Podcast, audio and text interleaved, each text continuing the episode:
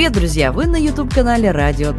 Наши подкасты – это проект Латвийской Кресполи школы. У микрофона Анастасия Федорова, ну а со мной на связи креатор и творческий деятель из Эстонии Татьяна Тейвас. Здравствуйте, Татьяна! Здравствуйте, Анастасия! Татьяна, можете для начала нашим зрителям рассказать о себе, то есть откуда вы родом, сколько вам лет и какое у вас образование? Это очень хорошо, что вы конкретизировали, что именно рассказать о себе, потому что Полный список очень огромный. Я из Сталина, мне 48 лет, у меня высшее образование. По образованию я логистик. О как! А как так получилось? Вот почему по образованию очень часто такое бывает, что ну, сфера прям такая конкретная, рациональная, и вот творчество, как это совмещается? Всегда с трудом. В моей жизни так получилось, что я как будто бы вела двойную немножко жизнь вечерами в свободное от работы время по выходным, по праздникам я занималась творчеством очень активно.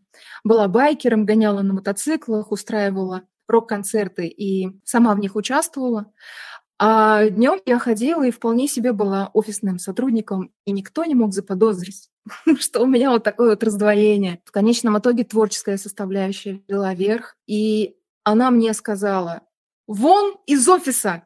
И мы ушли. С тех пор 15 лет мы живем только в творчестве. Это не всегда просто.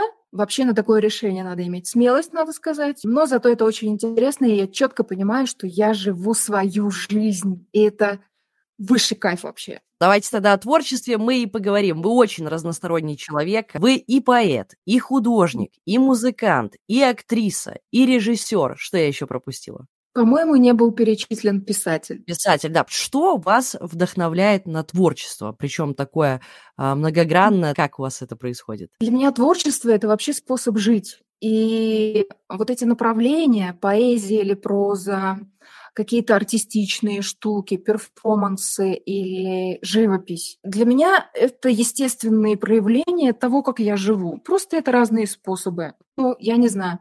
Это, наверное, нельзя а, вполне сравнить с разными костюмами в разные дни, но все же это как бы для меня это одно направление, потому что я в любом случае таким образом проявляю просто свою персональную творческую энергию. И просто я научилась это делать по-разному. И надо сказать, что даже на этом списке я не останавливаюсь, и уже на следующий год я планирую такую штуку, что в следующем году, если мы будем делать с вами интервью, список будет значительно больше. Вы назвали это все одним направлением, но все-таки они разные, э, разные творческие направления вашей деятельности. А, а что приносит вам наибольший доход? Надо сказать, что доход приносит вообще коммерческая деятельность, не творческая, потому что я творчество поставила на службу бизнесу. И коммерческая моя составляющая в том, что я занимаюсь креативным маркетингом. Это основное то, что дает доход, потому что творчество само по себе, безусловно, тоже приносит э, деньги там, и от разных проектов, и от разных заказов, то есть от проектов, которые я сама реализую, и от э, э заказов, которые, например, есть там на живопись или на музыку. Это все тоже приносит деньги, но все-таки у художника чаще всего за редким исключением, то густо, то пусто. И с этим некомфортно живется, поэтому приходится все-таки коммерцией тоже заниматься. То есть вы что-то из, ну вот, э, из направлений вашей деятельности просто монетизируете и делаете это на заказ, правильно я понимаю? Да. Так вы счастливый человек. Да, да, да, да, потому что вот э, тут, наверное, в основе лежит вообще способ мышления, потому что не каждый поэт догадается посотрудничать, например, с бизнесом по части написания стихов, рекламных э, объявлений, корпоративных гимнов, а я это делаю смело и, получается, платят. Я прочла, если это неверно, поправьте меня, пожалуйста, ваш стаж в написании стихов превышает 40 лет. Какие изменения вообще произошли в вашем поэтическом стиле за эти годы? Мне теперь пишется очень легко, как дышится. Я в рифму могу уложить практически все. Поэтому в том числе я успешно работаю в направлении стих на заказ. У меня есть под это дело сайт, и надо сказать, что когда я начала этим заниматься, я даже не думала, какого рода запросы могут поступить. Потому что, в общем-то, если у обывателя, например, спросить, как ты думаешь, какие стихи заказывают, как правило, люди сразу думают в направлении поздравлений. И это все. но нет, потому что люди очень часто хотят выразить не по какому-то даже конкретному поводу, а просто хотят выразить свою мысль, свое отношение к чему-то. И у этого могут быть очень разные цели. У меня были очень странные заказы, например, у меня есть одно стихотворение, и мне кажется, это самый странный заказ, который вообще был в моей жизни. Его сделал э, режиссер для своего будущего фильма, фильма ужасов про бобров-оборотней и нужен был программный монолог главного героя. То есть вы себе представляете, который на руинах города, в котором он поубивал людей, а город он там изничтожил, потому что он очень обиделся на поведение людей в отношении его бобров, его стаи. Вот он идет по вот этому вот такому пейзажу и говорит свой программный монолог. То есть это то самое главное, про что вообще фильм. И режиссер сказал, хочу такую легенду, такую былину, вот чтобы он шел и размышлял о том, что произошло, о том, что это вековая борьба и так далее. Я успешно написала, и мне кажется, это даже получилось хорошо, если не думать о том, что в основе лежит такой странный заказ. И очень-очень много есть э, других примеров, э, по какому поводу люди хотят стихотворение, поэтому работа есть. А вот э, обыватели простые, вот вы сказали поздравления, да, казалось бы, а нет, а что вообще заказывают? Признание в любви, может быть? Признание в любви. А, у меня, например, был один заказчик, мальчик, который выступал на корпоративе, ему надо было презентовать себя. Но презентовать так, чтобы выиграть приз. И, надо сказать, это одна из мирового уровня корпораций. То есть это не, не, не, не просто рядовая компания, микробизнес. Там было очень много людей, кто претендовали на этот самый приз. А задача компания таким образом поощряла молодой персонал. И вот молодые получали прямо на корпоративе возможность презентовать себя в течение трех минут каким-то образом. И вот э, парень обратился, и я не знаю, на самом деле, получилось у него взять прям приз или нет, но его все полностью устроило, и, и он остался очень доволен, он с этим пошел прям в припрыжку и сказал, да, да, я уверен, все будет хорошо.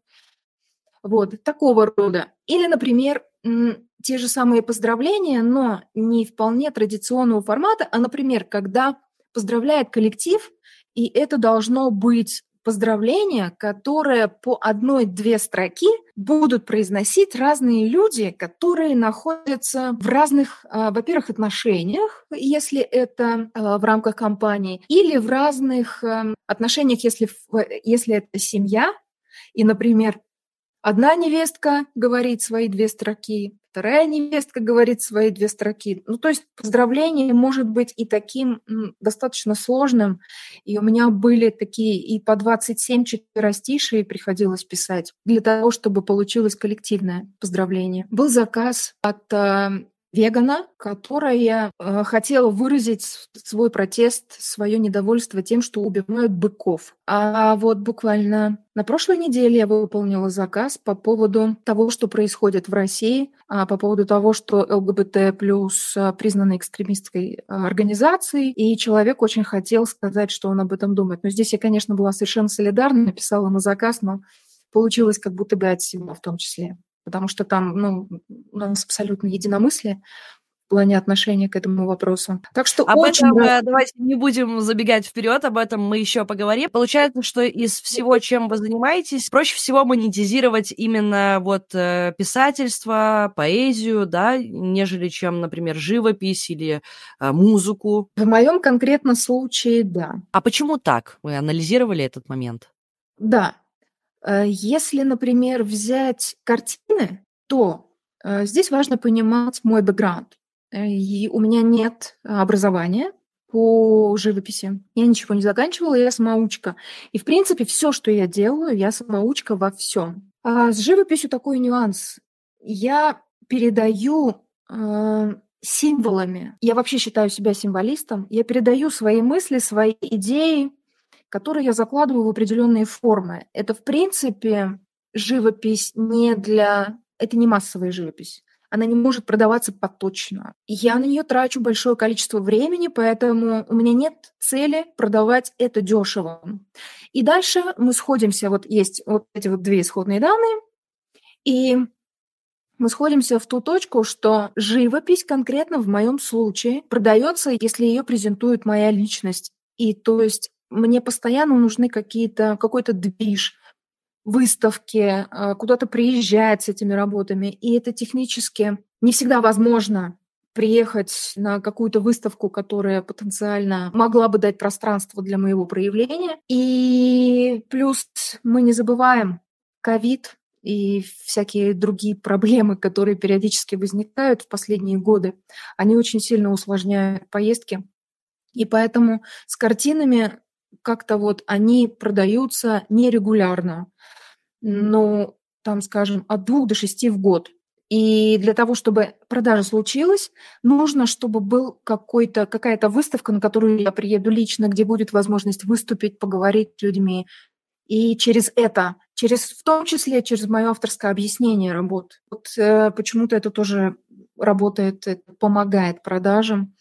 И если я это делаю, тогда есть продажи. Если я не могу куда-то доехать, то, соответственно, все просто стоит мертво. Потому что через интернет не возникает э, того должного впечатления о работах, которые ты можешь получить, э, наблюдая работу вживую. Здесь еще нужно уточнить, у меня достаточно большой формат, то есть габариты работ, там, ну, скажем, там, полтора метра холста. Если ты смотришь картиночку на телефончике, то безусловно, впечатление искажается, и, поэтому вот так.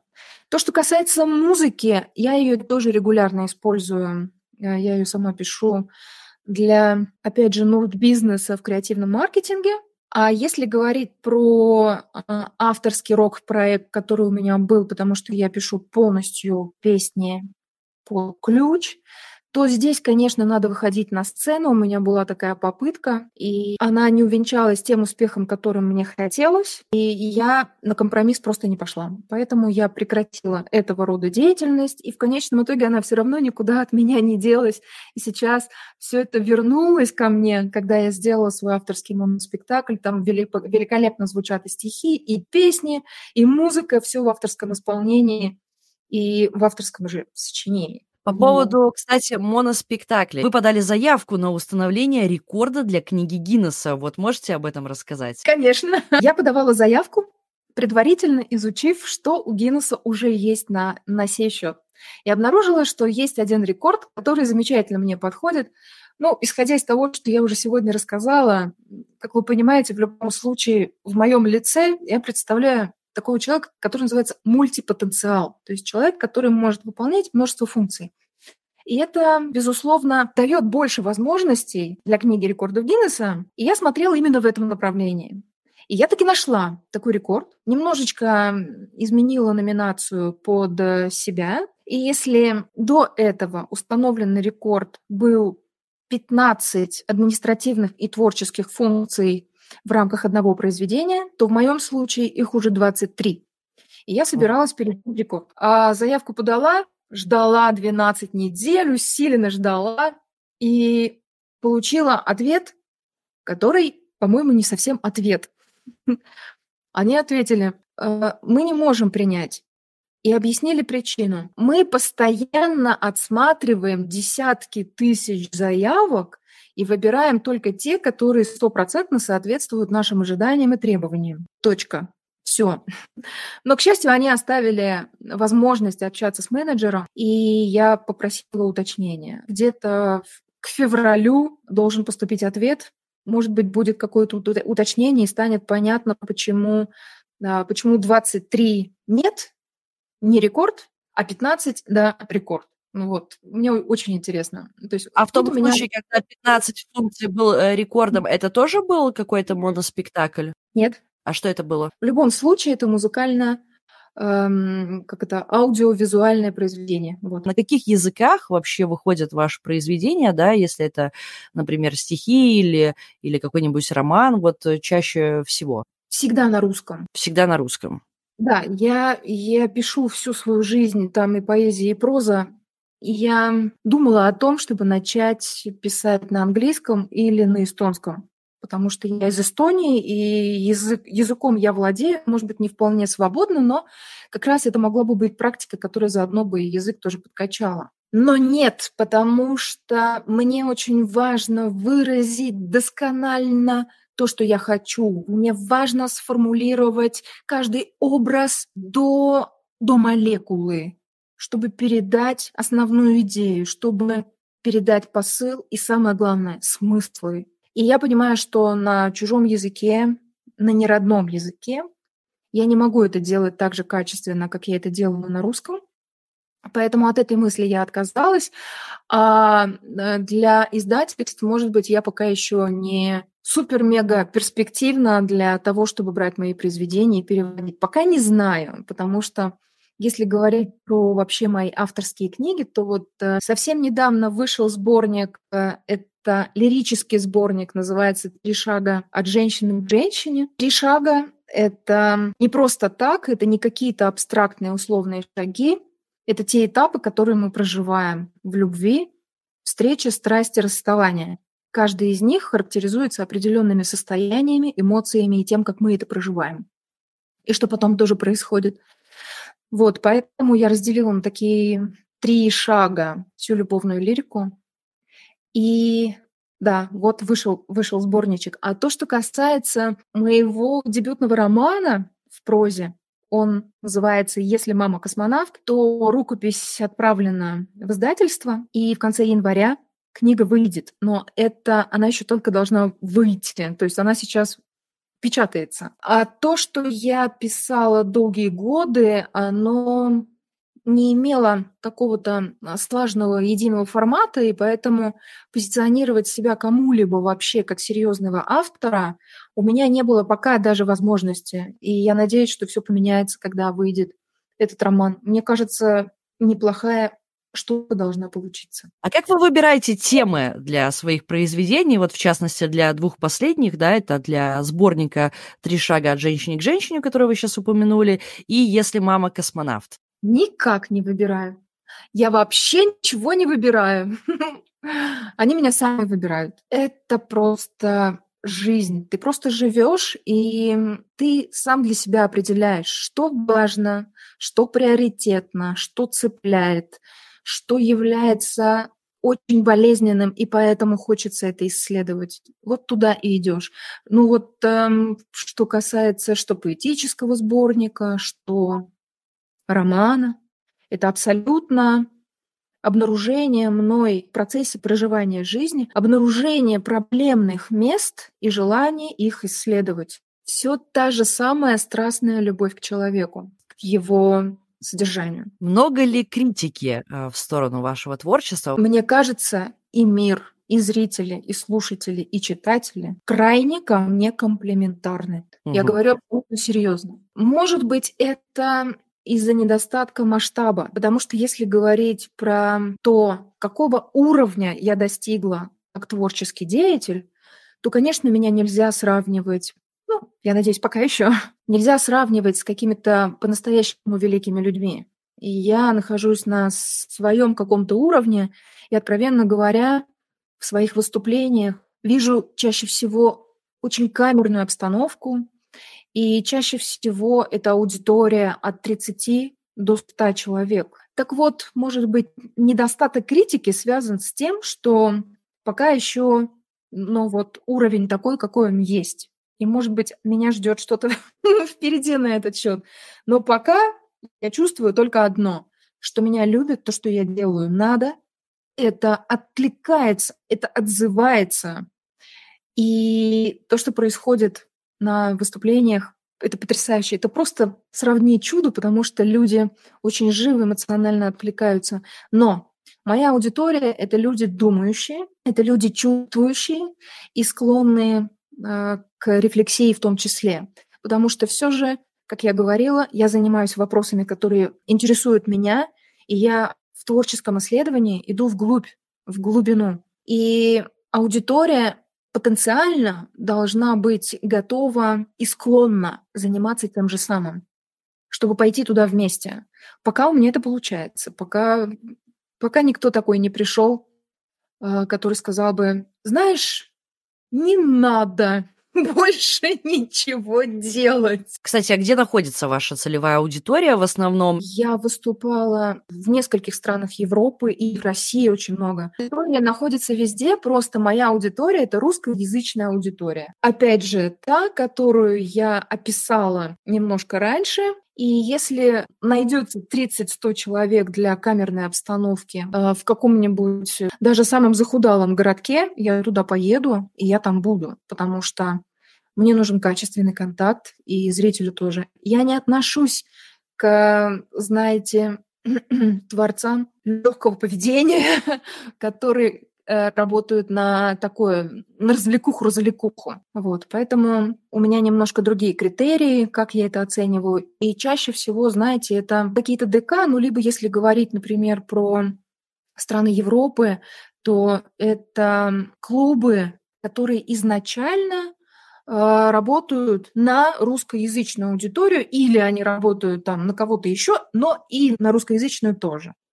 Вот такие вот критерии. А так нет ограничений совсем. Но теперь, конечно, въезд в Россию никак, э, он у меня заказан, потому что я активно выступала и против войны, и, и против э, последних законов. Очень я за человека, понимаете, и когда с человеком что-то что не так, его притесняют и, и не уважают, я не могу стоять в стороне и улыбаться. Не получается. Сами вы так плавно перешли к этому вопросу. Верховный суд, когда это было 30 ноября, да, признал Международное общественное движение ЛГБТ+, экстремистской организацией и запретил его деятельности на территории России. У вас есть э, кто-то, может быть, из знакомых, э, кто э, принадлежит к ЛГБТ-сообществу, вот кто живет в России, да, и как вообще сейчас дела, что вы вообще думаете по поводу этого закона?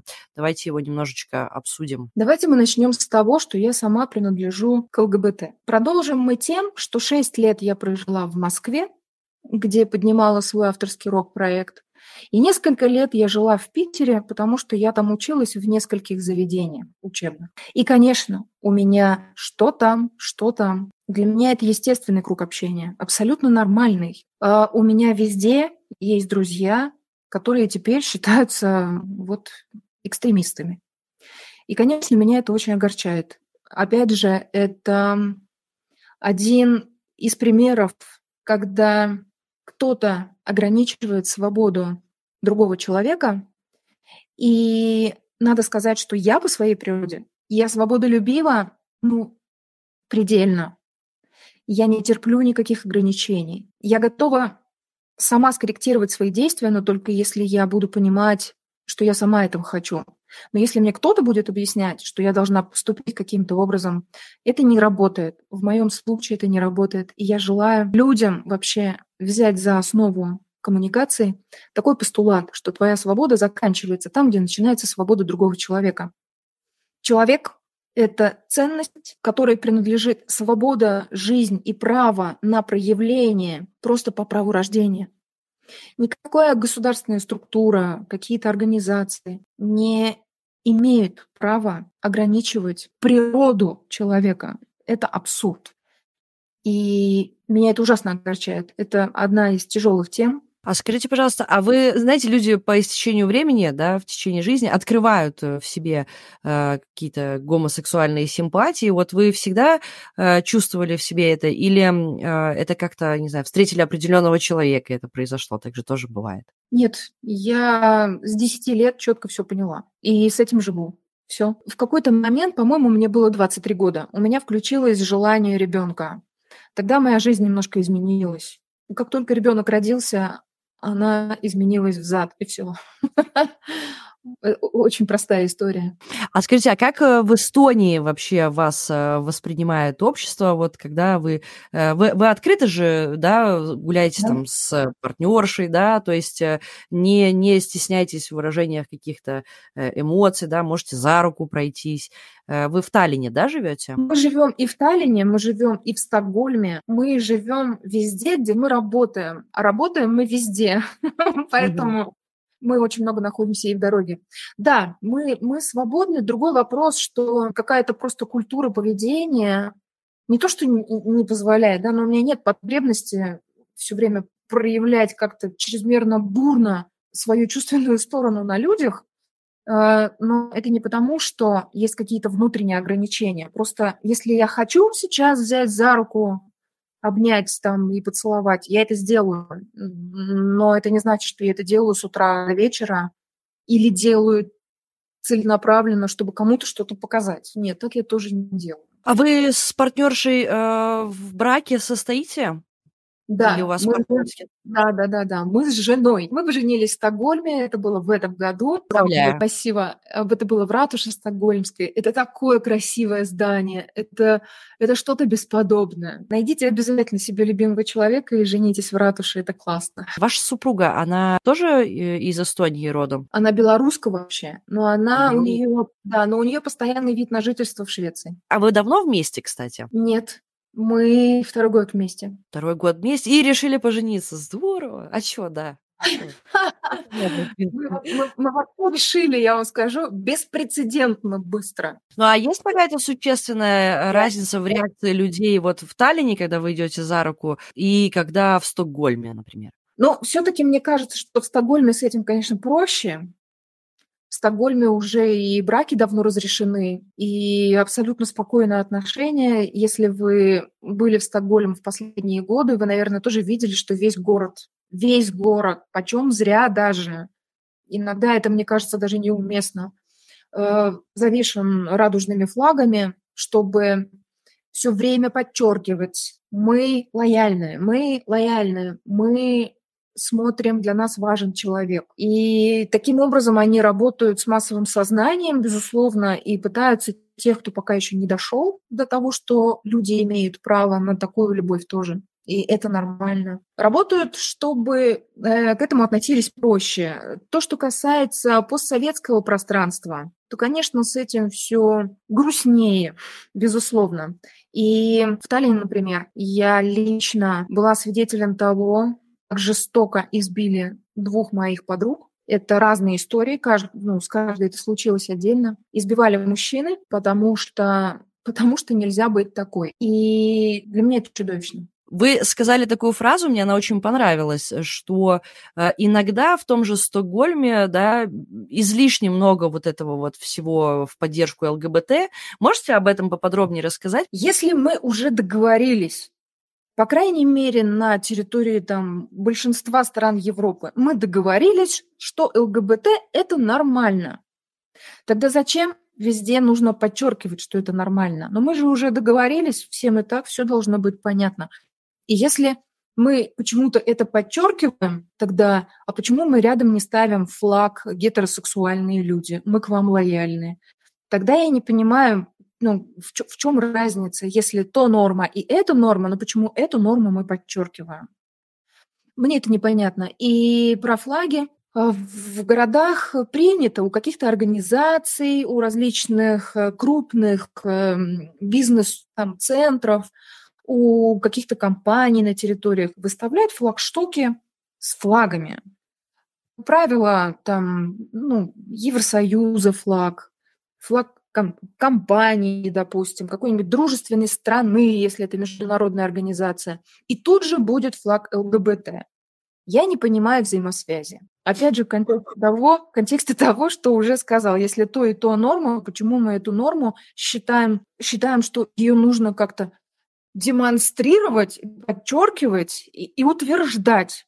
Мне кажется, уже утвердили. Вообще-то здравомыслящим людям вполне достаточно сказать, ну да, норма, а зачем вот флаг-то все время так? Мне тоже это непонятно. И, кстати говоря, по поводу гей-парадов. Сама тоже ни разу в жизни не была на гей-параде. Я не осуждаю людей, которые туда ходят. Каждый для себя делает выбор самостоятельно. Но что касается конкретно меня, меня там ничего не прельщает. Хотя я не скрываю своей ориентации, и я выступаю в том числе и поддерживая ЛГБТ, я этого не стесняюсь, но вот э, ничего вкусного для себя именно в гей-парадах я не вижу. Один раз в жизни я надела радужные носки для того, чтобы поддержать э, дорогого мне человека, когда в Риге закрывали мам-кафе. Я приехала именно в этот день. Соловьеву. Да, упомяну для наших зрителей, что мы уже брали э, интервью, да, у Ксении Соловьевой, и у нее, конечно, трагедия произошла в том, что она потеряла очень много клиентов, да, своего мам-кафе, когда совершила каминг-аут. Я приехала именно в этот день, я надела классические брюки, закатала их э, там снизу и надела высокие радужные носки, чтобы утвердить, что ну, все равно все будет хорошо. Есть как есть. Сейчас уже случилось, что случилось, но мы с тобой, и, и все равно все будет хорошо. Я в это правда верю. И я вижу, что сейчас ситуация нормализуется, и Ксения, к счастью, не прекратила свою практику, потому что то, что она делает, это очень важно, это очень нужно, это очень про человека. А вы помните, да, это моя страсть. Поэтому и мне все равно, какой ориентации человек. Она делает огромное. И дай бог сил, э, поддержки, энергии, чтобы это процветало. Как вы считаете, если бы это мам-кафе было открыто не в Риге, а в Таллине, произошло бы такое? Может да. быть, все-таки в Таллине э, те же русскоязычные более толерантны, чем в Латвии? Нет. Я не думаю так. И ведь то, что с 1 января у нас меняется закон и браки будут разрешены, это ведь тоже не с первого, по-моему, это только с третьего раза. Это, это была борьба, ну не открытая борьба, не агрессивная, но все-таки отстаивание интересов в этом, а, в этом русле в течение нескольких лет. И от того, что сейчас этот закон принят, это совсем не говорит о том, что у нас действительно лояльные граждане, которые действительно стали настоящему лояльно относиться к такого рода проявлениям человеческим. Нет. И мне кажется, что ментально э, Латвия и Эстония не особенно отличаются, и я точно знаю, что здесь прямо вот такой лояльности лояльности, которой я бы очень желала обществу, ее нет. Но если говорить, например, об эстонцах, которые, имею в виду прям носители языка эстонского, мне кажется, они должны быть более толерантны, чем латыши в Латвии, да? И, или тоже нет? Тот, тот уж самый ужасный случай, произошедший с моей подругой, моя подруга эстонка, и избивал ее эстонец. Что мы можем пожелать э, тем людям, которые находятся в странах, в таких странах, например, как Россия, да, где представители ЛГБТ это экстремисты, э, в тех странах, где, где люди подвергаются насилию и все остальное, вот тем людям, которые сидят в шкафу из-за этих обстоятельств.